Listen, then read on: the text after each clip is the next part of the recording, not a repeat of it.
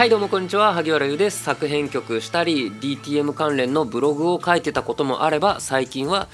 えーと、ギターをこれから頑張りたいっていう方向けの YouTube 動画を投稿してモニョモニョと頑張っております。そんな萩原優が今日も何かお話しします。で今日はえっ、ー、と今日思ったこと。うん、さっき、えーと、初めましての人と会って思ったことについてお話しします、えー、タイトルは多分ね「時代は本当にプロフェッショナルを求めているのか」っていうなんかかっこつけてんなこれ。うんなんだろうかっこつけたがりなのかな。うんちょっとそういうちょっと思春期入ってんのかもしれないです僕。すいません。はい。かっこいい。はい。でえっ、ー、とプロフェッショナルの定義はあのステータス全振りみたいな一点突破。もうこれしかできないけどこれだったらできるみたいな。もう打席に立ったらホームランしか打てないけどホームランだけは打てるみたいな。なので走るのはすげえ遅いとかえっ、ー、と送球もできないみたいな。そういう感じですね。でえっ、ー、とプロフェッショナルまあその昔よりは分業する機会が増えたというか分業ができるようになったインターネットによって場所を超えて、えーと、自分の得意な仕事をやるっていうことができるようになったので昔よりかはできるようになったと思うんですけどちょっと競争率が上がってるよっていうふうに思ったんですよね。あなたがその分業できるってことはつまり、えーとこの地域とかこの会社に出社できる人じゃなくて日本中世界中の人がライバルになっちゃうなっていうふうに思ったっていう感じなんですね。うんと、まあ、ちょっと今日のそのお会いした方との背景を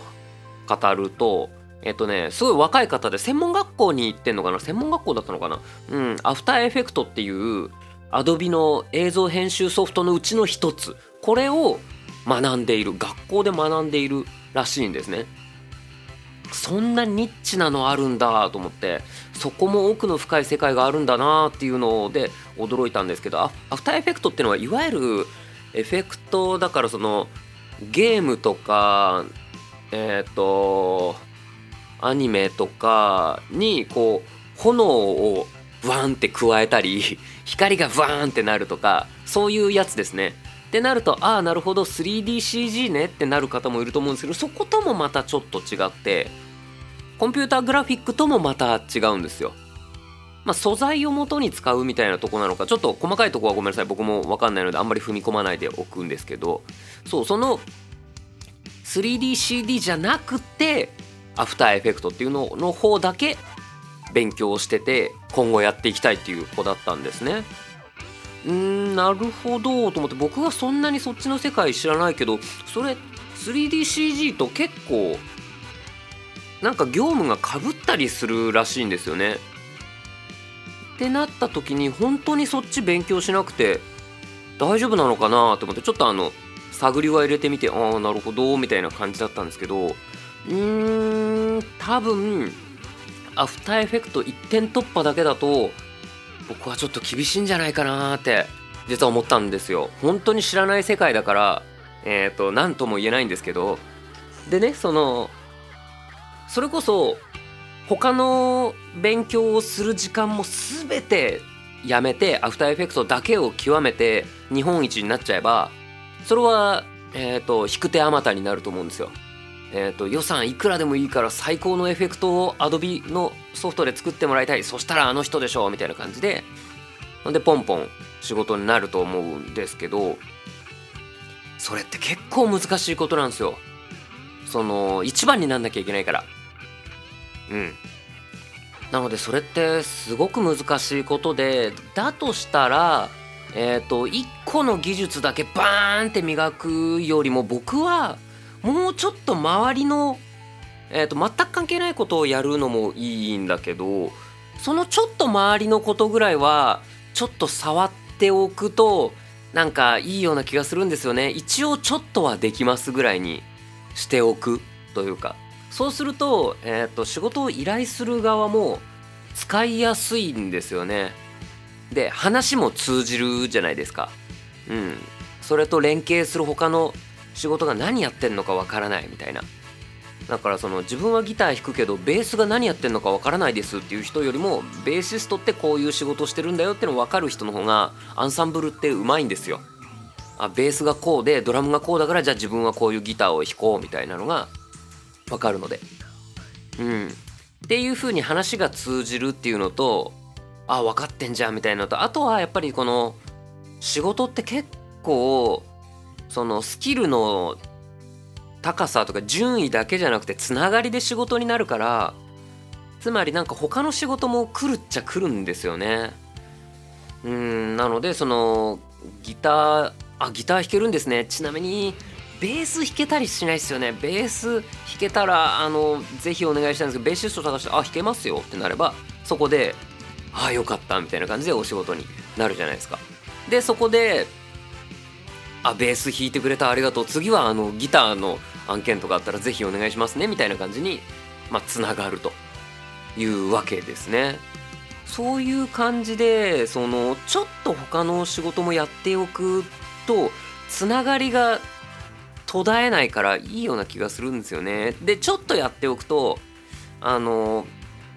急にそのえちょっとしかやったことないみたいな案件振られてもでもちょっとはやったことあるぞみたいな。全くやったことないことだとやっぱこういやそれはさすがにできないですってなるけどちょっとやってあああのくっそ難しいやつかうわやりますっていう風になれるっていうかね。そういう風になるのが仕事になるっていうことだと思うんですよ。結構その今日お話しした若い彼はなんか自分の夢がどうとかよりもいやなんかそれの方が仕事があると思ってって言ってそのアフターエフェクト選んでたんですけどだとしたらもうちょっといろんなのやった方が多分僕は仕事になると思うんですね。そこにあの自分はアフターエフェクトに命かけてますとかこれへの情熱でこれ以外の仕事はやらないんですっていうのだったらそんな口挟まなかったんですけどうんともうちょっと使いやすい人材になったら使われやすくなるのかなって思ったわけですね。ちなみに僕のスキルというか一応作曲とかできるんですけどあの全然日本で指折りの作曲家とかではないんですよ。全然。あのなんだろう。国内で500番とか600番とかに入ってる自信がまるでないんですよ。絶対そんな入ってないと思う。で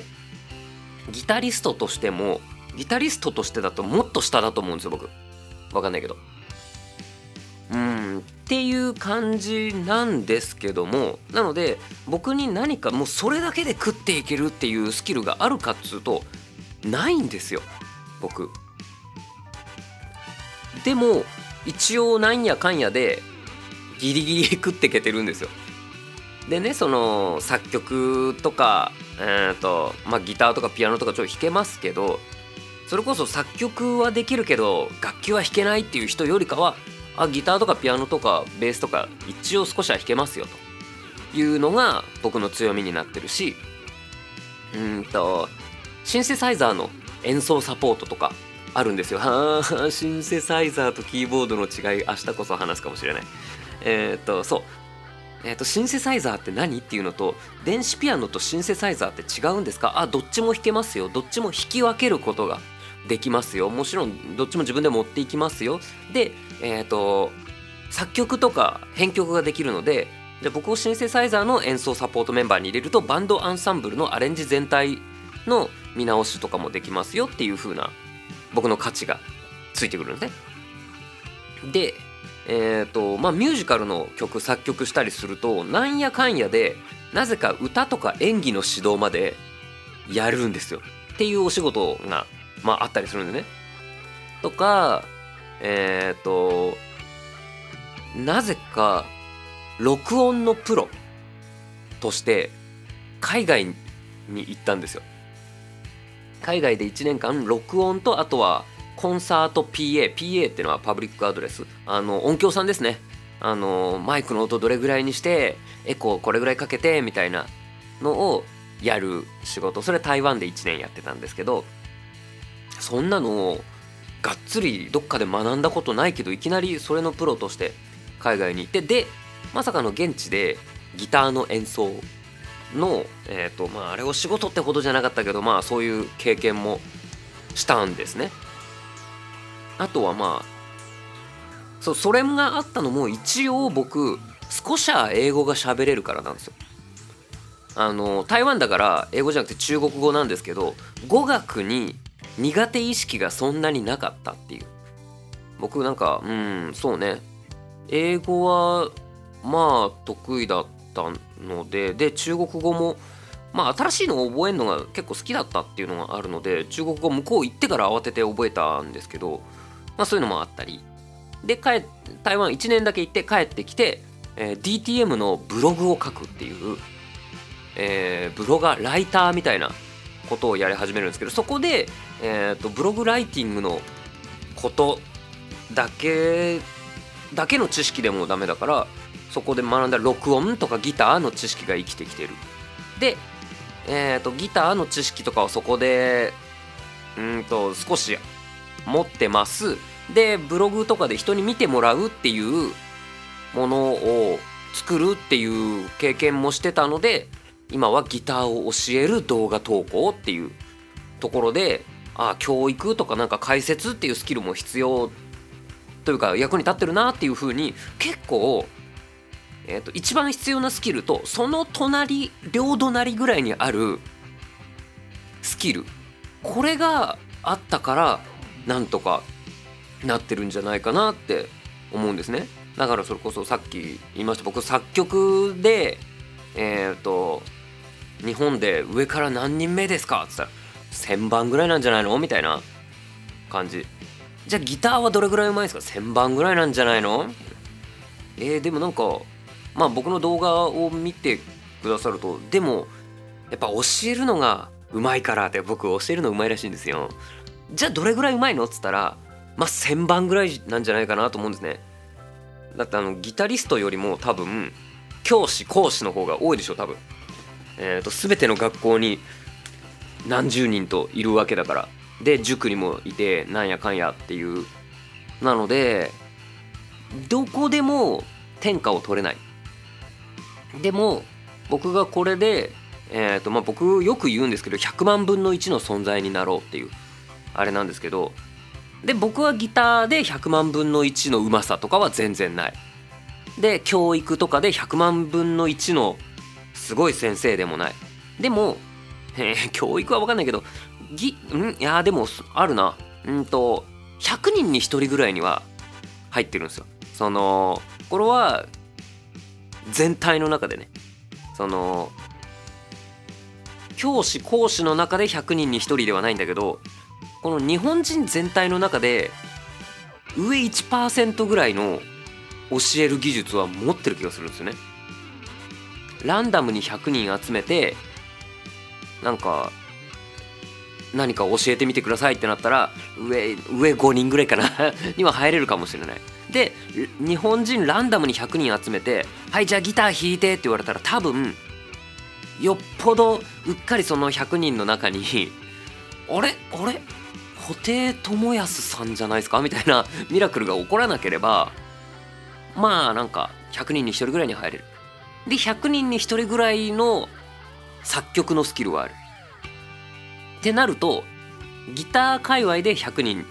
界隈じゃない界隈じゃないギターのスキルが100分の1ぐらいある作曲のスキルが100分の1ぐらいの人になれる100人集めたら一番教育ができるかもしれないこの3つを掛け合わせると 100×100×100 で100万になるんですね。ここで100万分の1の存在になるんですよ。っていう風にいくつか別のスキルを掛け合わせていった方が希少価値って生まれやすいと思うんですね。結論でんの超遅い。14分も喋っちゃった。こういうのをさ最初にパッと喋れるラジオの方が絶対いいんだよ。ここまで聞いてる人いる？ハロー。ありがとう。うんそうなんだよ。なんだっけ。やっぱ喋んのうまくねえな。そうそういう風なのが僕はねいいと思うんですよ。1万分の1の存在になるよりなんか100分の1100分の1っつったらまあ学年で一番できるぐらいなそういう感じじゃないですか。まあ学校の規模にもよりますけどねその学校で一番一輪車がうまかったですとか一番足が速かったですとかそういう目立ったのじゃなくてもあ学年で一番本が好きでしたとか学年で一番 BTS 好きでしたとかそれぐらいでもよくってさそういうのをなんか2つ3つ掛け合わせると結構希少な人材になれると思うんですよね。だからこそ今僕はその、まあ、ギターを教える YouTuber みたいな中では、えーと、100人に1人どころじゃないもっと希少な存在になってるんですよ。多分。なってると思うよ。うん頑張ってるから。そうなんです。ああと僕頑張れますね。えっ、ー、と継続をするっていうのももしかしたら100人に1人ぐらいには入ってるかもしれません。100人いて誰が一番継続できるかってなったらうーん一番は厳しいかもしれないけどまあ5番ぐらいには入るかなっていう風に思います。なのでねそのブログとか YouTube とかもう全然誰も見てくれねえってなったのに投稿し続けることができた。これは多分100人に1人ぐらいに入ると思います。YouTube 始めましたっつって5本10本アップしてやめちゃう人ってやっぱいっぱいいたと思うのでえっ、ー、とそれでも20本30本って出してたまにコメントいただけるようになってでチャンネル登録者様がなんか20人増えて100人増えて1000人増えて1万人増えてっていう風になってきたのはやっぱり継続したからだしそこも100人に1人ぐらいの、えーと、スキルは持ってたかもしれないです。っていうこういう風に自分の価値を高めていった方が仕事にはなるんじゃないかなと思うんですね。僕が多分絶対ギタリストになってやるっつってうちでずっと基礎練えっ、ー、とディリリリリリリリリリリリリリリリとか基礎練やってるだけだと多分プロに慣れてない気がするんだよなって思ってじゃあ本当に一点突破のプロフェッショナルって今の世の中そんなに価値があるのかっつうといや価値はある価値はあるわうん価値のあるなしじゃないわ価値はあるでもそんなにたくさん求めてないですよね。本当に他は何もしなくていいのでとにかくこれだけやってくださいっていうプロってもう周りが全部お膳立てしてくれてのプロフェッショナルってそんなに必要なくなっているのかもしれないというのかそれをお膳立てするっていう社会じゃなくなってるのかもしれないなっていう感じ。なのでえーと、一点突破のプロフェッショナルじゃなくて自分でその周りとかもちょこちょこできるような人っていうのが今は仕事になってるんじゃないかなっていうふうに思いました。皆さんはどう思いますか？もちろんね一個のことを継続するとか、えー、それはとっても素敵なことだと思うんですけどでも今日えもう今日さ雷がすごいんだよね。今東京は。大丈夫ですか？皆さんのとこ。えー、雷がすごい。えーと、そんな感じで、まあ、これ、器用貧乏と紙一重なんですけどね、僕結構、これまでも器用貧乏だったからな、なんとかそれが、たまたま功を制してるだけかもしれないし、あ、あとは、掛け合わせてますね、その、それぞれ別々のスキル。あっちもちょっとできます。こっちもちょっとできます。じゃなくてあっちとこっち両方できるからつまり僕には人にはできないこういうことができますみたいな。あその考え方か。そうするとその道のプロフェッショナルになるって。あそういうことかもしれない。そういうことだったかもしれない。うん。これがこれができる人はギターができる人はいっぱいいるよね。作曲ができる人はいっぱいいるよね。教育ができる人はいっぱいいるよね。でもそのギターを教えるための曲まで作るっていうこの3つをできる人ってなかなかいないよねっていうことで今僕の YouTube チャンネルはみんなに見ていただいてるのかもしれない。あそういうことだ。多分。なのでそのまあなんだろう。きっかけはどっちかだと思うんですよ。きっかけはギター講師なんだとかきっかけはあこの曲作ってるんだとかからだと思うんですけどあ両方できてあこんな風にできるんだみたいなのがあるといいねっていうお話なんだろうな。だからアフターエフェクトやってで 3DCG もできます。だからその知識もあってアフターエフェクトはこういう風に使いこなすこともできますみたいな風になるべきなんだ。だからどっちもその時によってこっちやりますこっちやりますじゃなくてあっちもできる自分がこれをやるとこういう風にもっと強いですみたいなそういうことだなっていうのをなんか昔 YouTube のサブチャンネルでお話ししたような気がする。あ僕あの今やってる YouTube をどうやって運営してったらいいんだみたいなのの練習のためにサブチャンネルっていうのをやってたことがあるんですけどもそこでや話したような気がするな。あの赤魔同士と魔法剣士の違いみたいなそんなお話をしたような気がするのでちょっとリンク貼っておきますのでよかったらそっちも見てくれたら嬉しいです。あの YouTube 動画なんですけどだいたいこれと同じテンションで喋ってるだけだと思います。ホワイトボード使ってるかな？まあまあ。なのでよかったら聞いてみてね。まあ聞いてみなくてもいいです。あれサブチャンネルなんで、えー、っていう感じでえっ、ー、とまとめよう。時代は本当にプロフェッショナルを求めているのか。いや求めてたな。タイトルタイトル失敗したな。うん。なんだろう。あつまり今すでにこれのプロフェッショナルだよねって分かってるプロフェッショナルは倍率が高いよっていうことかもしれない。なので、えーと、いくつかの要素を掛け合わせて自分だけがそのプロフェッショナルになれるんだみたいな場所をうまく作っていくのがいいのかもしれないなそれすごく難しいですねそれ。うん、でもなんか自分を見つめ直して自分の手札何があるだろうじゃあここに何を追加したら強いだろうみたいなのを考えていくのが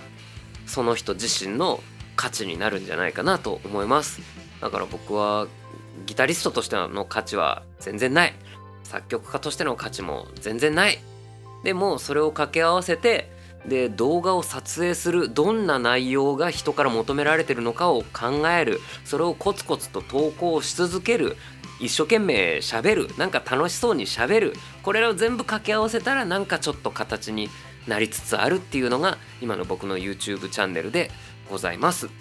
そうやって、えーと、ギターに挫折しちゃうっていうそのわけわけわかんない。どうやって弾いたらいいかわかんないしつまんないっつって挫折しちゃうっていう人を一人でも減らそうっていうのが僕の YouTube チャンネルの今の狙い「Save the Beginner」という理念でございますっていう最後うまい感じで YouTube チャンネルのえっ、ー、と宣伝になっちゃいましたがえっ、ー、とそんな感じで僕は頑張ってますっていう感じの